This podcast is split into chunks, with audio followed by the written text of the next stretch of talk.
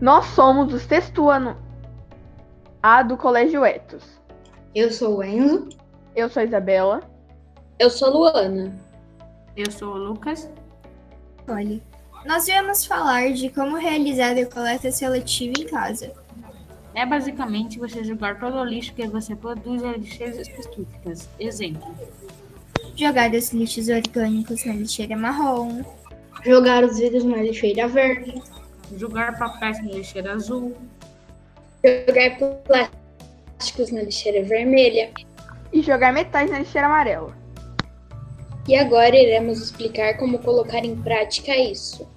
Depois de separar as cores ou os nomes em caixas ou sacolas, deixando o lixo úmido separado, lembre-se de quando as caixas ou as sacolas estiverem cheias, você pode entregar a algum catador ou levar até, a- até um posto de coleta. E aí, em qual cor de lixo você deve jogar os vidros? Se você disse verde, você acertou. Obrigado por ouvir até aqui e espero que tenha entendido como fazer coleta seletiva em casa.